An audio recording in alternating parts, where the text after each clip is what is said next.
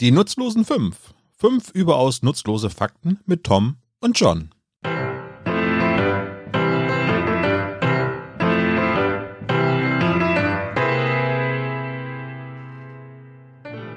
Hallo und herzlich willkommen zur elften Folge 5.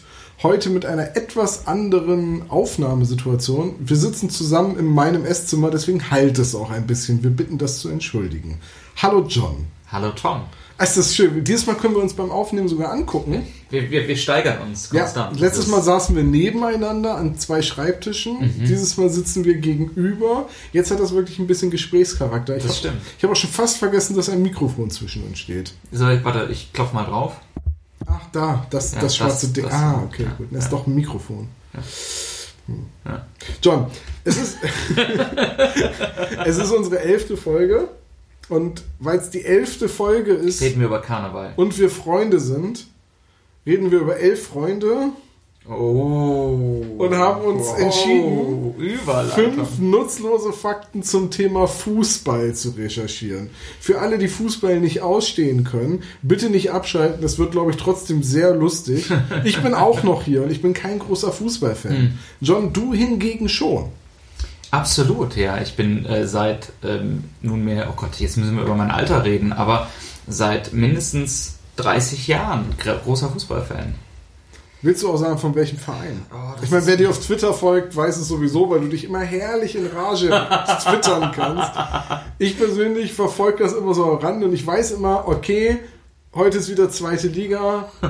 Jo- John regt sich gerade auf Twitter auf. Es ist so lustig, dass du das sagst, weil du hast mir das neulich schon mal gesagt. Deine Formulierung letztens war ein bisschen weniger nett. Nämlich ähm, hat Tom zu mir gesagt, fairerweise ins Gesicht, das muss ich ihm zugute halten, dass er immer, immer am Sonntag, wenn mein Verein spielt, er das dringende Bedürfnis hat, Twitter zu, zu deinstallieren. Oder dir zumindest zu entfolgen für diese 90 Minuten. Und seit du mir das erzählt hast, sitze ich während dieser 90 Minuten vom, vom, vom Fernseher und gucke das und denke es auch, nee, komm.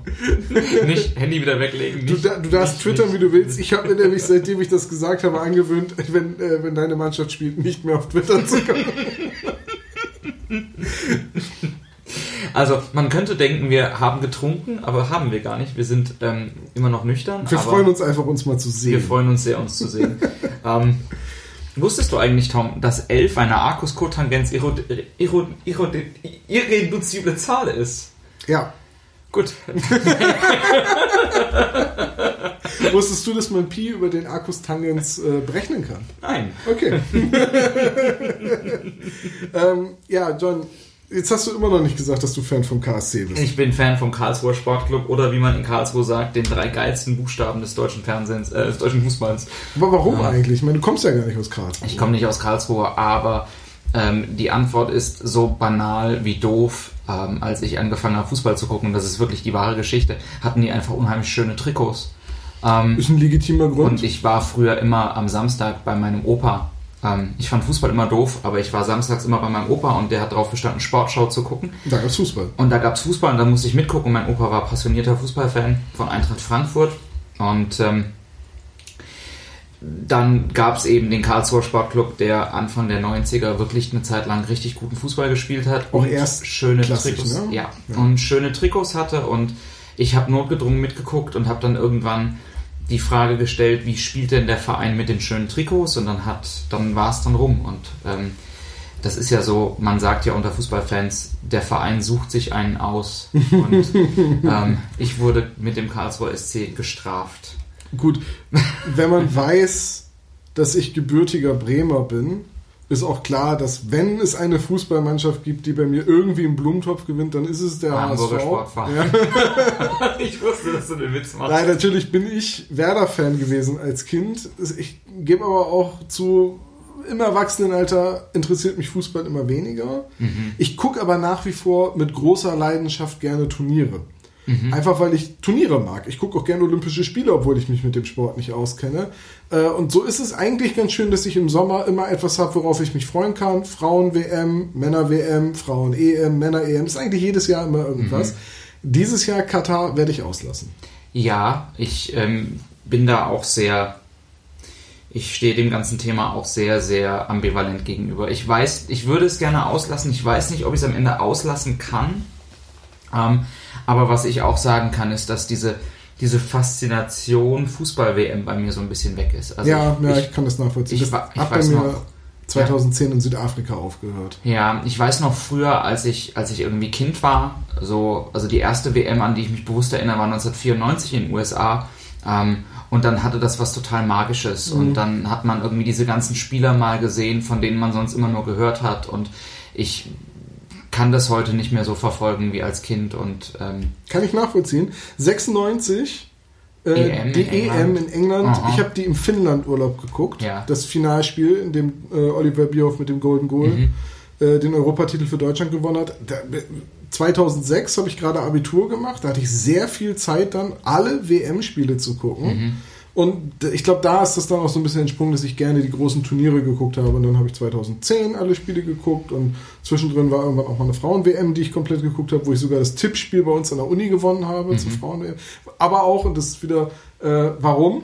Weil ich lesen kann und ich auch alle Gruppensieger getippt habe, im, äh, im Gegensatz zu allen anderen, die in dieser Tipprunde waren. Und ich alle Gruppensieger bei der Frauen-WM richtig hatte, habe ich halt irgendwann mit 40 Punkten Vorsprung oder so gewonnen. Außerdem weiß ich, wie eine Wettquote funktioniert und habe immer für die Mannschaft mit der niedrigeren Zahl getippt. Im Gegensatz zu manchen Leuten in dieser Tippgruppe, die gesagt haben, wenn da eine Quote von 13 zu 1 steht, dann muss ich auf die Mannschaft mit der 13 tippen, weil die ist ja garantiert besser als die andere.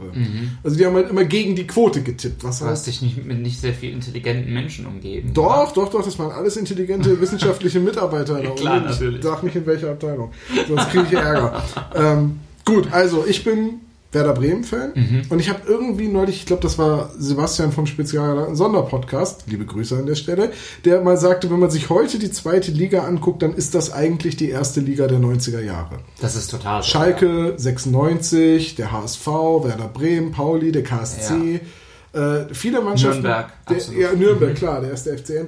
Viele Logos, die ich aus meiner Kindheit noch kenne, die immer omnipräsent waren, weil man da Fußballfan war, sind jetzt in der zweiten Liga. Mhm.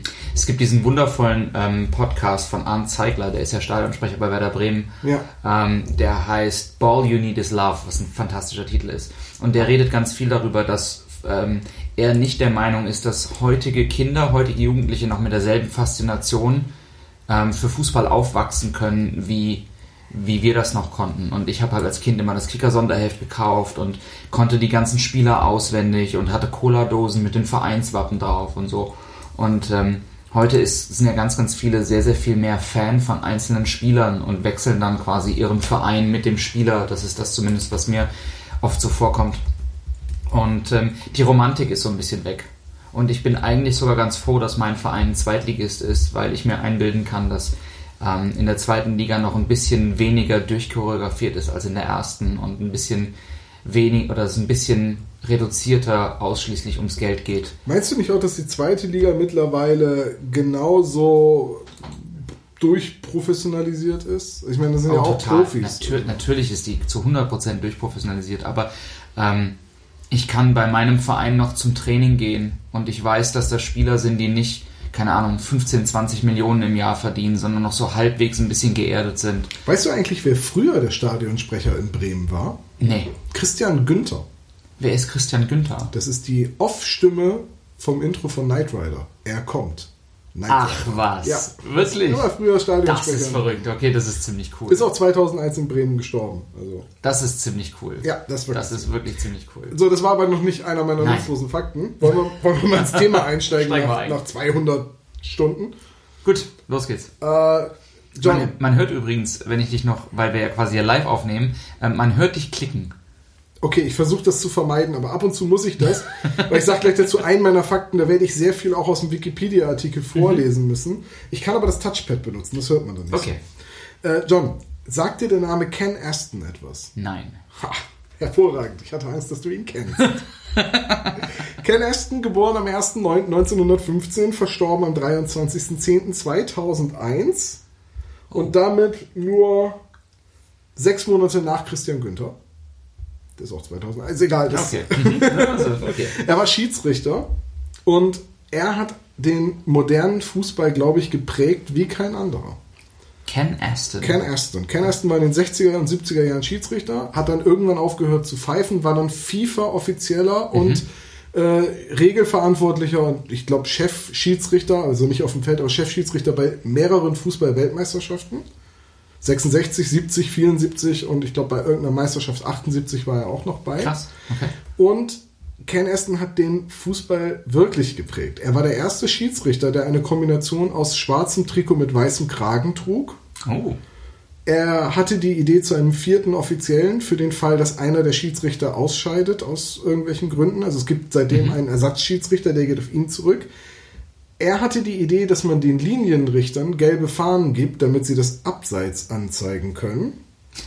Was haben die vorher gemacht? Sind die auf und abgesprungen? Nee, die haben einfach ein Handzeichen gegeben. Ah, okay. Und das wurde halt oft übersehen und so eine gelbe Fahne, wenn man die schwenkt, Ja, das okay. halt schon auch.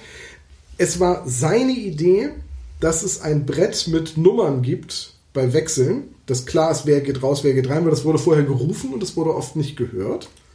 Das ist so basic, ne? Ja, das und weißt so du, wann das basic. erst eingeführt wurde im Profifußball? Nee, keine 1974. Aber man durfte ja auch ganz lange nicht auswechseln. Ne? Also ich erinnere mich noch, dass es mal ein Spiel gab, ähm, wo sich Beckenbauer ähm, den Arm gebrochen hat. Und der durfte nicht ausgewechselt werden. Doch, aber es hätte keiner eingewechselt werden dürfen. Also man hätte quasi eine rote Karte kassiert. Genau, du hättest einfach, wenn ein Spieler nicht mehr konnte, musste der den Platz verlassen und dann hast du halt zu zehnt weitergespielt. Und deswegen Wow. hat Beckenbauer das Spiel halt in Armschlinge fertig gespielt. Krass. Ja. Krass.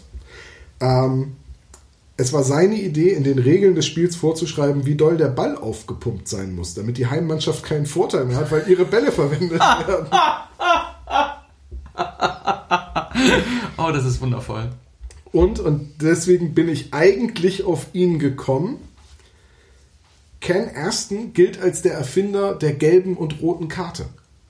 Oh. Also vorher gab es schon die Verwarnung und den Platzverweis, aber dass man das mit einer Karte anzeigt, gelb bzw. rot, gibt ja immer diese Herleitung von die Arschkarte ziehen. Richtig? Die rote Karte wurde hinten getragen und dann konnte man sie beim Schwarz-Weiß-Bild nämlich erkennen, weil er sie von hinten gezogen hat. Was ich an der Stelle noch erwähnen möchte, ist, dass ich diese Info auch von dir habe. Dass Ja. daher die Arschkarte ziehen Man, kommt. man ist sich nicht hundertprozentig sicher, weil die Karte ziehen kommt ja auch irgendwie im Kartenspiel vor und es gibt diesen schwarzen Peter ziehen und die Arschkarte zu ziehen ist erst seit 1990 gebräuchlich als, äh, als Sprichwort. Weswegen man sich gar nicht so sicher ist, ob das wirklich vom Fußball kommt, denn ähm, ich weiß nicht mehr, wann ist denn das Farbfernsehen erfunden worden? Also die erste, das kann ich dir nicht sagen, aber ich weiß, dass die erste Fußball-Weltmeisterschaft, die in Farbe war, ähm, war Mexiko 1970. 66 England war noch schwarz-weiß. Das ist witzig, weil 1970 ist die gelb-rote Karte. Das ist auch die erste Weltmeisterschaft, bei der es gelbe und rote Karten gab. Eigentlich. Verrückt. Ja, also vielleicht kommt es da, also dann kann es eigentlich nicht daher kommen, weil, oder, oder kann vielleicht doch daher kommen, weil es Farbbilder gibt, ne? also dass es vorher war, aber nee, die Karten gab es ja vorher nicht. Die, die Situation war jetzt folgende. Es gab ein Spiel bei der Weltmeisterschaft 1966 in England. Ja, genau, in England, richtig. Äh, da hat ein deutscher Schiedsrichter, Rudolf Kreitlein, ein Spiel zwischen Argentinien und England gepfiffen. Die Argentinier waren der Meinung, dass die Deutschen und die Engländer zusammenhalten, um den Außenseiter Argentinien eh aus dem Turnier zu drängen. Also es herrschte sowieso schon eine Meinung, dass der deutsche Schiri ist voreingenommen. Und Kreitlein sprach nur Deutsch. Der Spieler Antonio Ratin, den er vom Platz gestellt hat, sprach nur Spanisch. Die beiden Männer konnten sich also nicht auf dem Feld austauschen. Sie konnten nicht miteinander kommunizieren, außer über Gestik und Mimik. Ratin hat also erst gar nicht verstanden, dass er gerade einen Platzverweis kassiert hat und hat sich auch geweigert, den Platz zu verlassen. Er ist wohl wirklich mit der Polizei vom Feld geführt worden, hat unterwegs noch eine äh, Eckfahne umgetreten, die blöderweise, weil das in England war, den Union Jack zeigte. Das wurde dann auch noch zum außenpolitischen Eklat, dass ein argentinischer Spieler die Fahne des Heimatlandes schändet. Na gut, die Engländer haben sich das, haben das mit Falkland dann heimgeteilt. Das war der Grund. Äh, Also es gab ein riesiges Debakel und der Legende nach soll Ken Aston auf dem Weg zum Stadion, es gab dann auch noch ein Problem, dass der deutsche Schiedsrichter den falschen britischen Spieler verwarnt hat, weil die beide den gleichen Nachnamen hatten, das waren Brüder und, und, und. Also es war ein ziemliches Durcheinander, dieses Spiel. Und ähm, dann hat er wohl beim im Auto sitzen und am, im Stau stehen an einer Ampel gedacht, es müsste irgendeinen Weg geben, Leuten sprachunabhängig klarzumachen, das ist eine Verwarnung, das ist ein Platzverweis.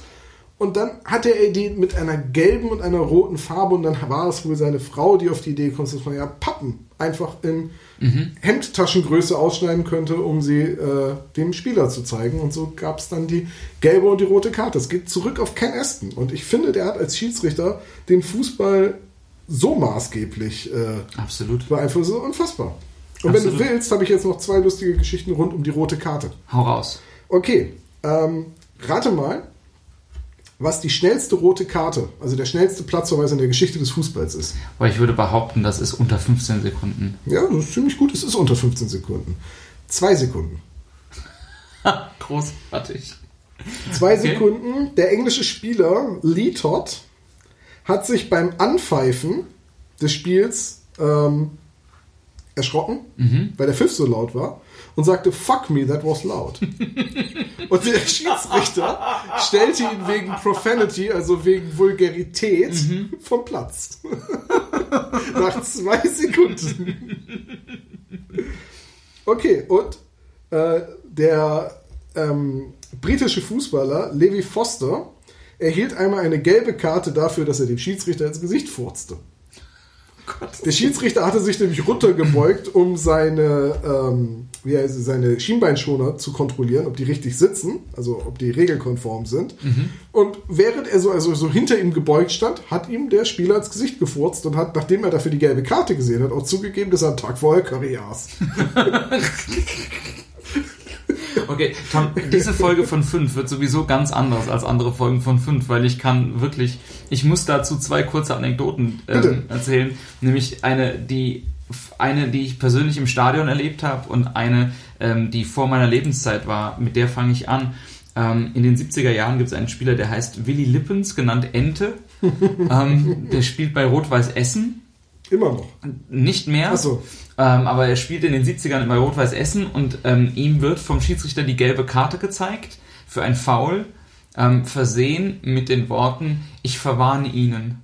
Woraufhin Willy Lippen sagt, ich danke Sie ja, und daraufhin die, die gelbe rote Karte bekommt. Das, die Geschichte habe ich schon mal gehört, ja. Und dann, ähm, und das muss 2006 gewesen sein. Ich war in England, ich habe gute, gute Freunde in England und ich habe in England einen Zweitverein sozusagen. Ähm, und das ist der jetzt gerade unrühmlich gewordene Newcastle United, die sich ähm, von Saudi-Arabien haben kaufen lassen. Mhm. Ähm, und die spielen gegen West Ham in der, in der Premier League. Und in der 40. Minute, glaube ich, war das irgendwann rum, kurz vor der Halbzeit, fliegen zwei Spieler vom Platz, nämlich Kieran Dyer und Lee Bowyer. Warum? Ähm, weil sie sich fernab des Spielgeschehens auf dem Rasen auf einmal angefangen haben zu prügeln. Das Pikante dabei war, sie haben beide für Newcastle United gespielt. sind beide vom Platz geflogen. ja, okay. Ähm, gut, dann ähm, habe ich, ähm, hab ich was. Und zwar ähm, sagt dir der Name Guy Rouge was? Guy Rouge? Guy Rouge. Der, der hat äh, früher mit Uderzo und Groschny Asterix-Comics gemacht. Fast genau der. Nee, dafür hatte der keine Zeit. Okay. Ähm, Guy Rouge gilt als der Trainer, der am längsten am Stück einen Verein trainiert hat. Okay. Ähm, und jetzt rate mal, wie lange er wohl das muss ja schon lang sein. Also, wenn ich jetzt mal so den einzigen Referenzpunkt, den ich mhm. habe, Thomas Scharf, ja. Werder Bremen heranzieht, der war ja, der war ja 10, 15 Jahre bei Werder, glaube ich. Nicht ganz so lang, aber so 12, glaube ich, war Thomas Scharf. Ja, mhm. also ich kenne halt noch die Ära Rehakles. Ja. Alle, die dazwischen kamen, Felix Magath und so weiter, die habe ich alle vergessen. Ich weiß gar nicht, wer Felix Magath ist. Und, und, und dann kam halt Thomas Scharf. Und ich würde jetzt sagen, Gerouche, weiß ich nicht, ja, der muss ja schon ein gewisses Alter haben, wenn er Trainer wird, weil er kein aktiver Spieler ist. Er ist, sag ich mal, Mitte 30 und dann mhm. hat er das vielleicht 40 Jahre gemacht. Mhm. Ähm, Girouche war insgesamt, ähm, jetzt muss ich nochmal nachgucken, wir fangen anders an. Okay. Die Trainer, die am längsten, ich habe mal nachgeguckt, welche, was sind eigentlich so die Trainer, die am längsten in einem Verein waren. Und das ist ganz spannend, weil man tatsächlich unterscheidet zwischen vor dem Zweiten Weltkrieg und nach dem Zweiten Weltkrieg. Ähm, fangen wir an mit nach dem Zweiten Weltkrieg. Ähm, die Top 3 ähm, auf Platz 3 ist ähm, Alex Ferguson von Manchester United, der, in den, der 1986 Manchester United übernimmt und 26 Jahre, 6 Monate und 13 Tage im Amt bleibt ähm, und im Mai 2013 seine Karriere beendet. Der hat übrigens ähm, den netten Ruf, so cholerisch gewesen zu sein, dass die Halbzeitansprachen von seinen Ex-Spielern immer als Hairdryer-Treatment bezeichnet wurden, weil er Leute gerne so Sehr angeschrien geschrien, dass hat. die Haare trocken waren. ganz genau. Ähm, ganz genau. Ähm, Alex Ferguson übernimmt Manchester United am 6. November 86 und nur ein paar Tage später, nämlich am 1. Dezember 1986, übernimmt Ronnie McFall den nordirischen Club Portertown, äh, Porterdown, so, ähm, und betreut die für knapp 1500 Spiele und zwar 29 Jahre, 3 Monate und 4 Tage lang. Ähm, bis zum 5. März 2016. Danach will er eigentlich die Karriere beenden, lässt sich aber nochmal überreden, zwei Jahre später den Verein Glen Torrance übernehmen und wird nach drei Monaten wegen Erfolglosigkeit entlassen. das finde ich auch eine ganz schöne Man soll aufhören, wenn es am schönsten ist. So ist es. Ja. Ähm, und übertroffen werden beide im modernen Fußball nur von Guy Rouge. Ähm, der übernimmt nämlich am 1. Januar 1964 mit Mitte 20 den französischen Erstligisten Agi Auxerre und betreut ihn für 36 Jahre, 5 Monate und 29 Tage, bevor er am 30. Juni 2000 zurücktritt, aus Altersgründen. Danach wird aber dessen Nachfolger Daniel Roland nach einem halben Jahr entlassen und man überredet Rouge nochmal fürs Ende, bis zum Ende der Saison zurückzukommen. Nein. Für die nächste nochmal, Saison. Nochmal weiterzumachen und er wird ähm, Agi Auxerre erneut für weitere fünf Jahre übernehmen, Wow. ähm, ehe er dann 2005 endgültig zurücktritt.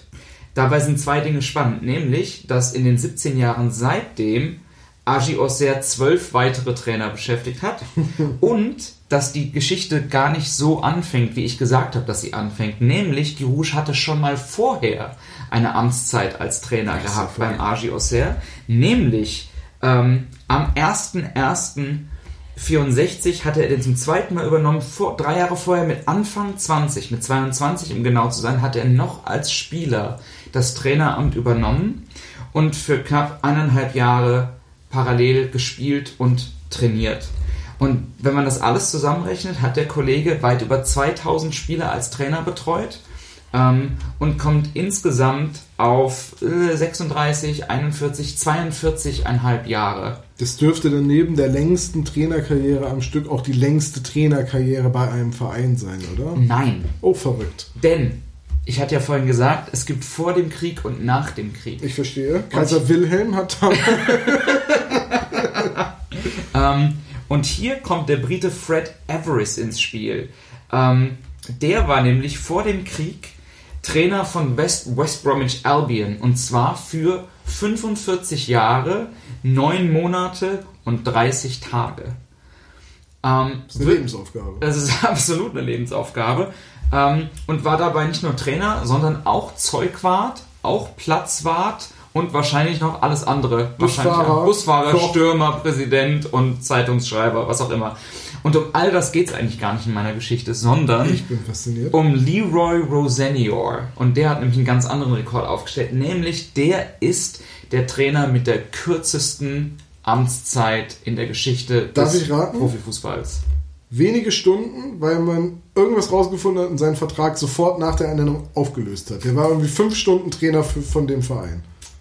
Er war zehn Minuten. Wow, okay, wow, das ist noch viel kürzer. Ja. Ähm, der war schon mal Trainer gewesen bei dem Zweitlig Drittligisten, glaube ich, Torquay United und war zwar nicht besonders erfolgreich, aber sehr beliebt. Wird dann entlassen, geht zu einem anderen Verein und wird zurückgeholt. Er wird auf einer Pressekonferenz vorgestellt. Ähm, am selben Tag ähm, wird der finanziell schwer angeschlagene Verein verkauft an ein Konsortium und dieser Verkauf geht durch just in dem Moment, als die Pressekonferenz zur Vorstellung des neuen Trainers beginnt. Die Pressekonferenz endet um 15.30 Uhr und um 15.40 Uhr wird dem Trainer mitgeteilt, das neue Konsortium möchte einen anderen Trainer haben. Da muss man jetzt aber auch hoffen, dass er eine Klausel hatte gegen den Verein im Vertrag, dass er irgendwie eine, äh, eine Entschädigung kriegt wegen Nichterfüllung. Er hat absolut, ähm, nein, er hatte einen Zweijahresvertrag unterschrieben und wurde für die zwei Jahre auch abgefunden. Okay. Ähm, und hat das Ganze mit sehr viel Humor genommen. Er hat nämlich gesagt, er sei- offensichtlich habe nach zehn Minuten schon den Verein an sein Leistungslimit geführt. und das könne nur für ihn als Trainer sprechen. Herrlich. Ähm, die längste Trainerlaufzeit, Guy Rouge die kürzeste, Leroy Rosenior mit 10 Minuten. Okay. Äh, John, mein, mein zweiter Fakt. Mhm. Und es wird ein bisschen ernster. Okay. Du weißt ja, dass nach Fußballspielen gerne mal Krawalle passieren und dass Leute zu Schaden kommen und manchmal auch ums Leben. Mhm. Was denkst du denn, was sind die schlimmsten Auswirkungen, die jemals ein Fußballspiel hatte?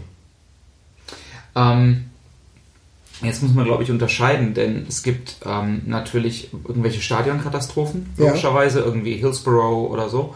Ähm, aber ich meine mich zu erinnern, dass ähm, nachdem, boah, jetzt schießt mich tot, wer da gegeneinander gespielt hat. Das war ein Qualifikationsspiel, WM-Qualifikationsspiel, sowas. Ja, Und 1969. das kann sein. Ja. Und ich meine mich zu erinnern, dass im Anschluss dessen eine Revolution ausgebrochen ist. Nicht ganz eine Revolution, ein Krieg. Also, oder so. Ja, und zwar der berühmte Fußballkrieg, auch genannt der 100-Stunden-Krieg, denn so lang dauerte der Konflikt zwischen Richtig. Honduras und El Salvador. Richtig. Danke. Mir war klar, dass du die Geschichte wahrscheinlich schon mal gehört hast. Also, ähm, es ist eigentlich relativ schnell erzählt und es ist auch keine lustige Geschichte.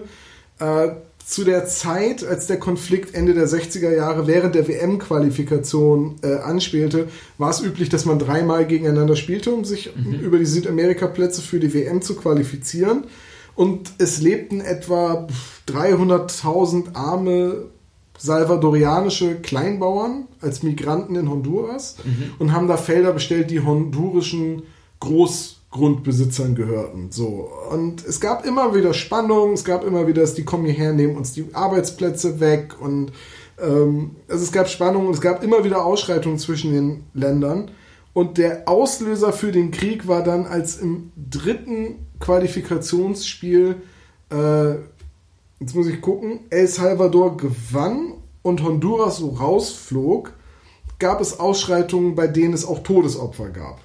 Das war also quasi dieser Tropfen, der das fast zum Überlaufen brachte. Und daraufhin hat halt Honduras entschieden, dass die Salvadorianer das Land verlassen müssen und hat halt eine Menge Leute enteignet und aus dem Land geschmissen. Und jetzt rein flächentechnisch ist äh, Honduras halt irgendwie dreimal so groß wie El Salvador und es lebt aber nur die Hälfte der Menschen da. Also El Salvador hat halt deutlich äh, weniger Platz. Ja, gut, also die Leute wurden vertrieben. Es gab, es gab eine Kriegserklärung. Die Salvadorian, also nein, es gab keine Kriegserklärung. Die salvadorianische äh, äh, Regierung entschied einfach, dass es der richtige Zeitpunkt wäre, Honduras zu bombardieren. Und hat Luftangriffe gestartet 19, äh, 1914, am 14. Juli 1969. Äh, und dann gab es für 100 Stunden, also etwa fünf Tage Krieg, bis man sich auf einen Waffenstillstand einigte. Wohlgemerkt einen Waffenstillstand aufgrund der äh, Intervention der Organisation der amerikanischen Staaten, die das stark vermittelt haben. Der Krieg hat etwa 900 Tote, auch Zivilisten in El Salvador gefordert und 1200 Tote, auch Zivilisten darunter, äh, in Honduras. Und erst 1980 haben die beiden Länder wieder diplomatische Ver- Beziehungen zueinander aufgenommen, um einen Friedensvertrag zu schließen. Krass. Das waren die schlimmsten Auswirkungen wahrscheinlich, die ein Fußballspiel je hatte. Und ich kannte diese Geschichte, weil mir mal irgendwann jemand erzählt hat, dass ein Präsident so unglücklich war über das Ausscheiden seiner Mannschaft, dass er entschied, das andere Land zu bombardieren. So war es nicht. Honduras flog raus, schmiss die Salvadorianer aus dem Land und Salvador hat dann entschieden, es wäre der richtige Zeitpunkt, Honduras zu bombardieren. Krass. Ja. Es ist super absurd, aber mir war klar, dass du vom Fußballkrieg schon mal gehört haben würdest. Ja, ich habe also, ohne dass ich Details kannte, aber ich habe, hatte tatsächlich, klingelt da ganz, ganz fern, ganz, ganz fern irgendwas. Ähm, bevor ich mit meinem zweiten Fakt weitermache, Tom, ähm, dachte ich so, als ich habe, äh, wenn wir schon über Fußball reden und das ja so ein bisschen mein Steckenpferd ist, habe ich noch so ein paar äh, Top 5 Listen rausgesucht. Oh ja, ich liebe Top 5 Listen. Zum Beispiel die Top 5 Listen der blödesten Fußballernamen. Mhm. Ähm, Bin gespannt. ähm, einfach nur mal zu gucken, was der das. Also auf Platz 5 hätte ich da angesetzt einen Spieler namens Paul Dickhoff. Ich kann mich noch ein bisschen zusammenreißen. Ja? Mhm. Paul Dickhoff ist gut, ja. Ja. Ähm, Danny Invincible. Ich würde für Platz 3 jetzt nichts trinken an deiner Stelle. Okay. Der junge schottische Stürmer heißt nämlich David Goodwillie. Ja. hm. Ähm, auf Platz 2 würde ich ansetzen einen belgischen Nation ehemaligen Nationalspieler mit dem Namen Mark the Man. Mark the Man. Ähm, aber nur für dich habe ich auf Nummer 1 gesetzt. Einen Torhüter, der unglücklicherweise dafür in Erinnerung bleiben wird, dass er mal 17 Tore in einem Spiel kassiert hat. Ähm, aber den wunderschönen, wirklich Tom-adäquaten Namen trägt Norman Conquest. Norman Conquest. In Anlehnung an 1066 oder? Keine Ahnung. Okay. Norman Conquest, sehr schön. Aber kommen wir von Norman Conquest zu ähm, ganz herkömmlichen Fußballernamen. Es gibt ja immer diesen blöden Witz, ne? Wann, ähm, wer war Deutschlands letzter Kaiser? Und die Antwort ist Franz Beckenbauer. mhm, ja. Ähm, und Menschen in unserem Alter kennen ja Franz Beckenbauer eigentlich nicht mehr als Fußballer, sondern auch irgendwie als Funktionär, als Präsident, als Fernsehpersönlichkeit, als der Mann ich kannte den Namen lange, lange aus einem Lied. aus dem Lied. Ja, ich weiß nicht von wem. Ich hatte früher so Kassetten, da war Torfrock drauf und, und solche. Sachen. Und äh, da war auch ein Lied drauf, so jetzt, wenn man denkt, ist gar nichts mehr und dann kommt von irgendwo Franz Beckenbauer und Gerd Müller, Weiß, Oh der Gott, Geier, bla bla. Irgend so ein Lied, wo halt, ich glaube, es war eine bayerische Mannschaft zu der Zeit, äh, besungen wurde. Oder war es sogar die Nationalmannschaft? Ich habe keine Ahnung. Und daher kannte ich halt den Namen Franz Beckenbauer. Ähm, Franz Beckenbauer war einer der ersten Profifußballer in Deutschland, die sich nicht ganz wenig Kohle mit Werbung dazu verdient haben. Ähm, Nicht seine, seine ganzen Schallplatten zu vergessen. Das Gute Freunde kann niemands trennen, Ja. ist natürlich auch ein Klassiker. Aber Franz Beckenbauer hat zum Beispiel Werbung für Maggi gemacht. Ähm, hat aber 2004 auch Werbung für O2 gemacht. Ah. Für den Telefonanbieter, Handyanbieter. Und ähm, Fernsehwerbung, Printwerbung, Radiowerbung. Und ähm, Teil seines Werbedeals ähm, war, dass äh, Franz Beckenbauer auch von O2 ein Handy bekommen hat ähm, und sich sogar die Nummer selbst aussuchen durfte. Jetzt hat es Franz Beckenbauer aber nicht so mit Zahlen. Da sind der Kaiser und ich uns sehr ähnlich. Ähm, und er hat sich entschieden, ähm, dass er die Nummer, die er möchte, ähm, die müsse ein paar Kriterien erfüllen, nämlich sie muss einfach zu merken sein und sie sollte möglichst viel mit seiner Rückennummer zu tun haben, die er früher getragen hat. Franz Beckenbauer hat die 6 getragen. Ja, also hatte er sehr viele Sechsen. Die Number Franz of Beck- the Beast. Franz Beckenbauer hat sich, und ich wäre so gerne dabei gewesen, als derjenige, der dieses Formular ausgefüllt hat, nämlich Verdammt, 666 ist ja auch was, was nachts auf DSF läuft.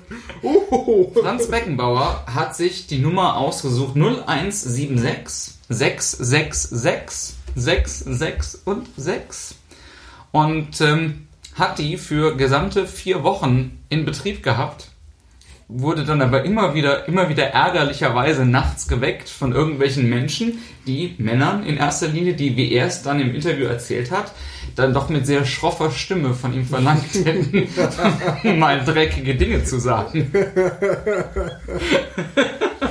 Ja. Ähm, äh, Franz Beckenbauer hat von hunderten von Anrufen von Männern berichtet, ähm, bevor er dann seinen Promi-Status erneut in Angriff oder erneut ähm, ähm, ähm, geltend gemacht hat und den Chef von O2 persönlich angerufen hat und verlangt hat, dass man ihm gefälligst eine neue Nummer zuteilen sollte.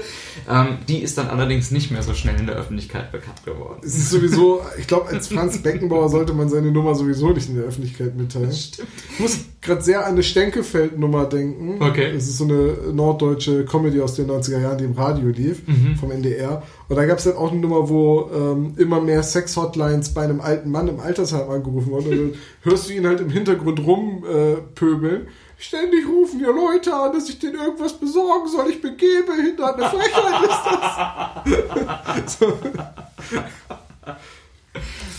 Also Das ist aber, das ist wirklich wahr. Die, die Story stimmt. Also es gibt Franz Beckenbauer hatte die Telefonnummer 0176 666 666. und sechs mal die sechs, genau. Äh, Wow.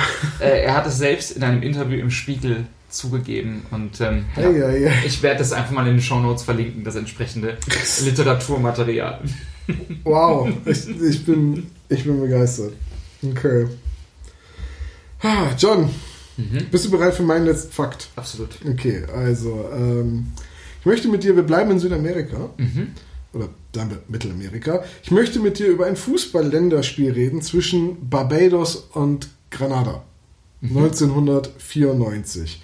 An der Stelle einmal vielen lieben Dank an unseren Hörer Marvin, äh, Martin, der mich äh, auf die Idee gebracht hat, äh, dieses Thema vorgeschlagen hat. Und zwar ähm, ist das ein Qualifikationsspiel zur Karibikmeisterschaft 1994. Und es gilt als besonders bemerkenswert, weil, und ich muss es vorlesen, es zeitweise im Interesse beider Mannschaften lag, ein Eigentor zu erzielen. Außerdem musste eine Mannschaft in einer Spielphase beide Tore verteidigen, sowohl um Tore als auch Eigentore des Gegners zu verhindern. Das verstehe ich nicht. Es ist auch sehr absurd und es kann nur mit einer sehr, sehr seltsam gewählten Regel erklärt werden, wie es überhaupt zu dieser Situation kommen kann. Also wir halten Okay. fest, Barbados und Grenada spielen am 27. Januar 1994 ein Qualifikationsspiel gegeneinander. Es geht darum, die Gruppe zu gewinnen, weil es sind nur drei Mannschaften in jeder Gruppe und nur der Sieger der Gruppe wird für die Karibikmeisterschaft zugelassen. Es liegt zeitweise im Interesse beider Mannschaften ein Eigentor zu erzielen. Und durch einen späteren Spielstand sieht sich eine der beiden Mannschaften gezwungen, beide Tore zu verteidigen, um sowohl ein Tor des Gegners als auch ein Eigentor des Gegners zu verhindern. Die mussten also ihre Kräfte aufspalten, um beide Strafräume zuzustellen. Das Ganze passierte in wenigen Minuten, weil es alles erst am Ende des Spiels war. Und es existieren Farbbilder davon. Also man kann das finden. Der britische Guardian nannte das Spiel eins der seltsamsten Fußballspiele aller Zeiten und No shit, Sherlock. sie haben damit auch recht. Okay, also was war passiert? Ich versuche das richtig zu erklären, aber man, es ist nicht ganz einfach und ähm, ich habe Angst, es falsch zu erklären. Deswegen muss ich ein bisschen vorlesen. Also, es gab bei nur drei Mannschaften pro Gruppe. Jede Gruppe spielte gegen, also jede Mannschaft spielte gegen jede Mannschaft einmal. Und die äh, Verlängerung bei einem torlosen Spiel wurde gekürzt auf zweimal 15 Minuten. Heute ist es ja so, wenn du ein Qualifikationsspiel, äh, da gibt es keine Verlängerung. Wenn das unentschieden ausgeht, geht das unentschieden Ja. aus und dann gucken wir auf die Tordifferenz. Da war es so, bei einem unentschiedenen äh, Ausgang es wurden zweimal 15 Minuten nachgespielt und das erste Tor in der Verlängerung entschied das Spiel. Golden Goal Regel. Um aber auszugleichen, dass die Verlängerung gekürzt wurde, wollt, sollte das Golden Goal doppelt zählen, damit die Mannschaft, die das Golden Goal schießt, nicht bei einer späteren Tordifferenz benachteiligt wird, weil sie weniger Zeit hatte, um noch ein weiteres Tor zu schießen. Also, folgende Situation. Zweimal 15 Minuten, Golden Goal entscheidet. Cut. Ich sehe schon, wie Menschen da draußen jetzt verzweifelt versuchen, mit einem Stift und Zettel in der Hand irgendwie das Deswegen, deswegen, ich, deswegen wiederhole ich das. Also, ne, bei, beim Unentschieden nach 90 Minuten wird 30 Minuten nachgespielt. Ein Golden Goal beendet die Verlängerung sofort. Und das Golden Goal zählt doppelt, um Nachteile bei der Tordifferenz auszugleichen. So, das erste Qualifikationsspiel der Gruppe 1 fand in Barbados statt. Die Heimmannschaft, also Barbados, verlor gegen Puerto Rico 0 zu 1. Und zwei Tage später gewann Granada gegen Puerto Rico 2 zu 0 dank eines Golden Goals in der Verlängerung. Hatte also nur ein Tor erzielt. Ja? Danach sah also die äh, Gruppe so aus: Granada drei Punkte plus zwei Tordifferenz. Puerto Rico drei Punkte minus eins Tordifferenz. Barbados null Punkte minus eins Tordifferenz. So, das war, das war dann die Situation. Jetzt mussten noch Barbados und Granada gegeneinander spielen. Das Spiel verlief relativ ereignislos. Barbados erzielte zwei Treffer, stand also 2 zu 0 vorne und zu diesem Zeitpunkt hätte Barbados gewonnen. Ein Sieg, drei Punkte, zwei Treffer, eine plus zwei Tordifferenz. Granada, Puerto Rico hätten die schlechtere Tordifferenz gehabt, aber genauso viele Punkte, lagen also hinten. Jetzt passierte es, dass in der 83. Minute Granada ein Tor schoss, sodass es 2 zu 1 stand. Barbados würde das Spiel immer noch gewinnen, aber die Tordifferenz war schlechter geworden. Die Tordifferenz mhm. war bei plus 1. Äh, war, war jetzt bei 0. Entschuldigung, weil im direkten Vergleich war, war die von Barbados jetzt bei 0. Die von Granada war aber gerade von 0 auf plus 1 gewechselt. Das heißt, Granada würde dieses Spiel 2 zu 1 verlieren, hätte aber genauso viele Punkte und die bessere Tordifferenz und würde deswegen, obwohl sie dieses Spiel verlieren, weiterkommen. Okay. Ja? Das schnallte äh, Barbados dann natürlich relativ schnell, dass sie jetzt auf dem zweiten Platz sind in der Gruppe und hat alles nach vorne geworfen, um wieder die Tordifferenz von zwei Toren herzustellen. Mhm. Um dann im direkten Vergleich wegen der Tordifferenz. Mhm. Sie würden plus eins kriegen, aber es ist ja gegen ihren Rivalen, also würde der minus eins kriegen, also eigentlich ein Tor, das zwei Tore wert ist. Ja.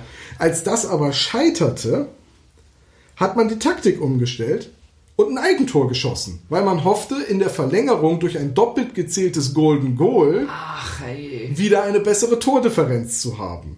Also hat Barbados dafür gesorgt, dass nach Ablauf der regulären Spielzeit nach Möglichkeit ein Unentschieden ist. Also ein 2-2. So, jetzt ergab sich die Situation, jetzt wird es wirklich absurd wenn es unentschieden steht, und wir haben noch drei Minuten auf der Uhr, würden sie in die Verlängerung gehen, wo Barbados es mit einem Golden Goal schaffen könnte, sich zu qualifizieren. Granada könnte sich aber nach wie vor in der regulären Spielzeit für die Endrunde qualifizieren, wenn sie entweder das Spiel gewinnen oder mit einer Tordifferenz von einem Tor verlieren.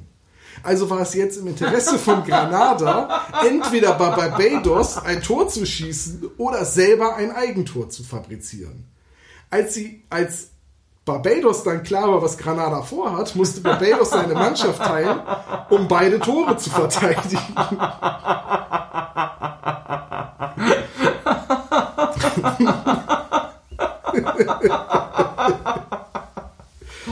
Sie greifen an, nein, sie verteidigen, nein!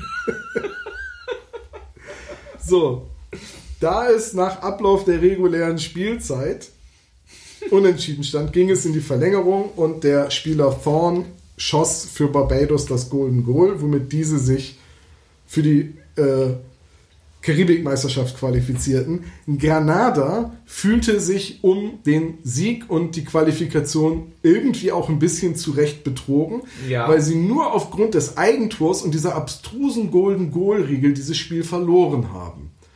Aber diese letzten Minuten und diese taktische Finesse, diese Regelkunde zu schnallen, dass mhm. es jetzt von Vorteil wäre, ein Eigentor zu kassieren, was die andere Mannschaft dazu bringt, beide Tore verteidigen zu müssen, ist vermutlich wirklich das äh, seltsamste Fußballspiel, von dem ich jemals gehört habe. Würde ich mitgehen, ja. Übrigens hat man diese Golden Goal Regel daraufhin wieder abgeschafft. Ach, wirklich? wirklich. Ich habe einfach noch zwei Sachen, Tom, die muss ich noch loswerden. Nur zu. Ich habe dich auch lieb. Was? er redet einfach weiter. Tom, was haben, was haben ähm, 15 Kilo Würstchen, 75 Kilo Shrimps und Pizza gemeinsam? Das ist die durchschnittliche Ernährweise von Diego Maradona gewesen in den letzten Jahren. Nein, aber du darfst gerne nochmal raten. 15 Kilo Würstchen. 15 Kilo Würstchen. 75 Kilo, Kilo Shrimps. Oder eine Pizza. Oder eine Pizza. Mhm. Und nicht und eine Pizza. Oder, oder eine Pizza. Was haben, was haben die drei Dinge gemeinsam? Die gleiche Anzahl Kalorien? Nee, die wurden alle schon mal als Ablösesumme für Fußballspieler bezahlt. Ach Mensch, eine Pizza. Sag mir bitte, dass die Pizza in Italien war. Also, ähm, der Verteidiger Marius Cioara äh, Rumäne, wurde vom Viertligisten Regal Hornia zum Erstligisten UTA, UT Arad für 15 Kilo Schweinswürste transferiert, hat dann kurz darauf aber seine Karriere beendet ähm, und sich entschlossen, nach Spanien auszuwandern, weil er nur noch, weil er hat gesagt, er fühlte sich beleidigt, die Hänseleien wurden ihm zu viel. Ähm, Kenneth Christensen hat für 2002 für den norwegischen Drittligisten Finnbjart Tore am Fließband ähm, geschossen, hatte allerdings auch eine Schwäche für Meeresfrüchte. Ähm, er wechselt dann zum Fleckeroy IL, aber sein Heimatverein Finnbjart hat als Ablösesumme ähm, Christensens Körpergewicht in Shrimps verlangt. und am Ende hat er dann tatsächlich für 75 Kilo Shrimps den Verein gewechselt ähm, und letztlich der ehemalige ähm, Profi Bart Erik Olsen hatte eigentlich seine Karriere beendet, wurde dann aber wieder in Norwegen vom Fünftligisten Tronvik FK nochmal überredet, doch noch ein Jahr dran zu hängen. Für eine Pizza. Und nein. Ähm, die Bedingung war eine Pizza pro Woche als Ablösesumme für die Dauer seines Vertrages. Mhm. Die Ablösesumme ähm, aus äh, wieder aus seinem quasi aus seinem Reti was ist das deutsche Wort für Retirement aus seinem Rente Ruhestand Ruhestand Ja. genau. Jetzt, genau. jetzt, wo du das sagst, Tore am Fließband schießen. Das Fließband ist ja auch mit der Karibikmeisterschaft 94 verboten worden. Das hat es zu leicht gemacht, weil man nicht mehr laufen musste, um in den gegnerischen Strafraum zu kommen. Gott. Du hattest noch irgendwas Abstruses. Ja, ich habe noch eine. Ähm, Fußball lebt ja von Fans und Ja. ähm, nirgendwo sind Fans so kreativ wie in England. Das stimmt. Deswegen habe ich eine große Vorliebe ähm, für ähm, englische Schlachtengesänge, die sehr viel kreativer sind als die aller anderen äh, Nationalitäten. Und ich habe meine fünf liebsten englischen Schlachtengesänge mit kurzem Kontext rausgesucht, weil ich dachte, du hättest bestimmt einen Spaß dran. Ähm, so schlägt Schottland ähm, Italien bei, der w bei einem WM-Qualifikationsspiel 2007 in Rom und schottische Fans ziehen daraufhin ähm, johlend durch die römische Innenstadt und singen We are going to deep fry your pizzas, we, we, we're gonna deep fry your pizzas. Ähm, Fans von Manchester United machen sich über den Liverpooler Stürmer Luis Suarez und dessen Überbiss lustig, indem sie singen Your teeth are offside, your teeth are offside, Luis Suarez, your teeth are offside. Also deine Zähne sind im Abseits. ähm, schön liebevoll ähm, ähm, besingen die Fans von Leighton Orient ihren Flügelspieler Dean Cox, der nur 5 Fuß 4, also knapp 1,70 Meter groß ist ähm, und den unglücklichen Namen Tiny hat. Ähm, und sie singen ähm, immer gerne, als er noch gespielt hat, We've got Tiny Cox, we've got Tiny Cox. ähm, ähm, und auf Platz 2, ähm, einfach weil es so schön albern ist, es, gibt einen, es gab mal einen Spieler, der hieß Stern John, der für Nottingham Forest und Birmingham gespielt hat. Und er wurde gerne besungen mit dem, mit dem Chant He's big, he's, he's fast, his first name should come last, Stern John. Aber nichts ist übertroffen von der Geschichte von Andy Gorham. Andy Gorham war Torhüter für Celtic Glasgow. Er war Publikumsliebling, ähm, fiel irgendwann aus. Keiner wusste so genau warum. Ähm, und das wurde dann bekannt. Bei Andy Gorham wurde nämlich eine milde Form der Schizophrenie diagnostiziert. Die hat ihn nicht daran gehindert, weiter Fußball zu spielen und so konnte er dann zwei Wochen danach sein Comeback feiern bei einem Heimspiel ausverkauft und ähm, er wurde begrüßt frenetisch von den eigenen Fans zur Melodie von Guantanamera mit dem Gesang Two Andy Gorhams, there's only two Andy Gorhams. Ah, das ist sehr englischer Humor. Das ist sehr englisch. Ich dachte, die, die, die fünf musste ich noch raus. Es gibt eine Million andere. Es gibt tatsächlich sogar Bücher über ähm, Funniest English Football Chants. Ähm, wo man in Deutschland nur singt, steh auf, wenn ihr Schalker seid, geht da in England doch ein bisschen was mehr. Ähm, das musste ich noch loswerden. Wir werden nie wieder über Fußball reden in diesem Podcast, deswegen. Ach, wer weiß, also ich meine, Bei 22 meinst du? nee, aber also ich, ich sperre mich jetzt ja nicht generell gegen Fußball. Ich Das ärgere mich nur ein bisschen, dass wir in der sechsten Folge nicht über Eishockey gesprochen haben. Oh, das wäre gut gewesen. Ne? Ja, Starting Six und so weiter. Ja, absolut, absolut, Ja. absolut. Eins, der Lieblings, eins meiner Lieblingszitate ist von, wie hieß dieser Eishockey, Wayne Gretzky? Ja, I skate where the puck, puck is going to be, not where it was. Ja. Großartiges Zitat. Es ist, ja, klar. Wayne Gretzky, der große kanadische Eishockeyspieler. Ja, absolut, absolut. Absolute Legende. Tom, Wir haben es geschafft, ne? Haben, ich habe Ja. ich hab fünf Folgen Fußball, äh, fünf Fakten über Fußball durchgestanden. Wir haben, wir haben wirklich eine Folge nur über Fußball geredet. Das ist ja, verrückt. das ist, ganz, das ist ganz verrückt. Und, Ja. äh, und ich habe es wieder geschafft, über Krieg zu reden. Ich wollte es eben nicht sagen. Ich fand's eben schön, dass du es jetzt gesagt hast.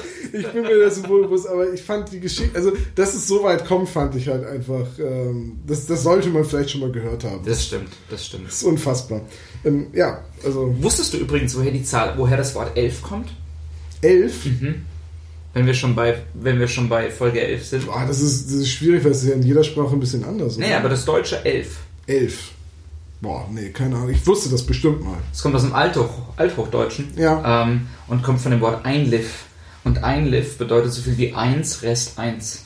Ah, okay. Einliff. Okay. Ja. Wie, viele Hochzeit ist das? Also was für eine Hochzeit ist das jetzt? Oh, das habe ich gar nicht nachgeguckt. Ah, das müssen wir eben. Das Ja, ist genau. jetzt seid ihr live dabei, wie wir googeln. WWW. Elfter Welche Hochzeit ist das? Hochzeitstag. Ach, wie passend ist. Ist äh, die Fußballhochzeit. Nein, natürlich nicht. Es ist die Stahlhochzeit. Ist das so? Es ist die Stahlhochzeit. Im Ernst? Ja, der elfte Hochzeitstag. Was ein Glück hatten wir einen Kriegsfakt für dich. Ist hart wie Kruppstahl. Die Kruppstahl-Hochzeit. Zäh wie Fußballleder. hart wie Kruppstahl. Lass uns aufhören. Ich schneide das nicht. Liebe Hörer, vielen Dank fürs Hören, dass ihr uns bis hierhin ertragen habt. Und ähm, nächstes Mal benimmt sich John auch wieder. Vielleicht. bis dahin. Tschüss. Macht's gut, auf Wiederhören.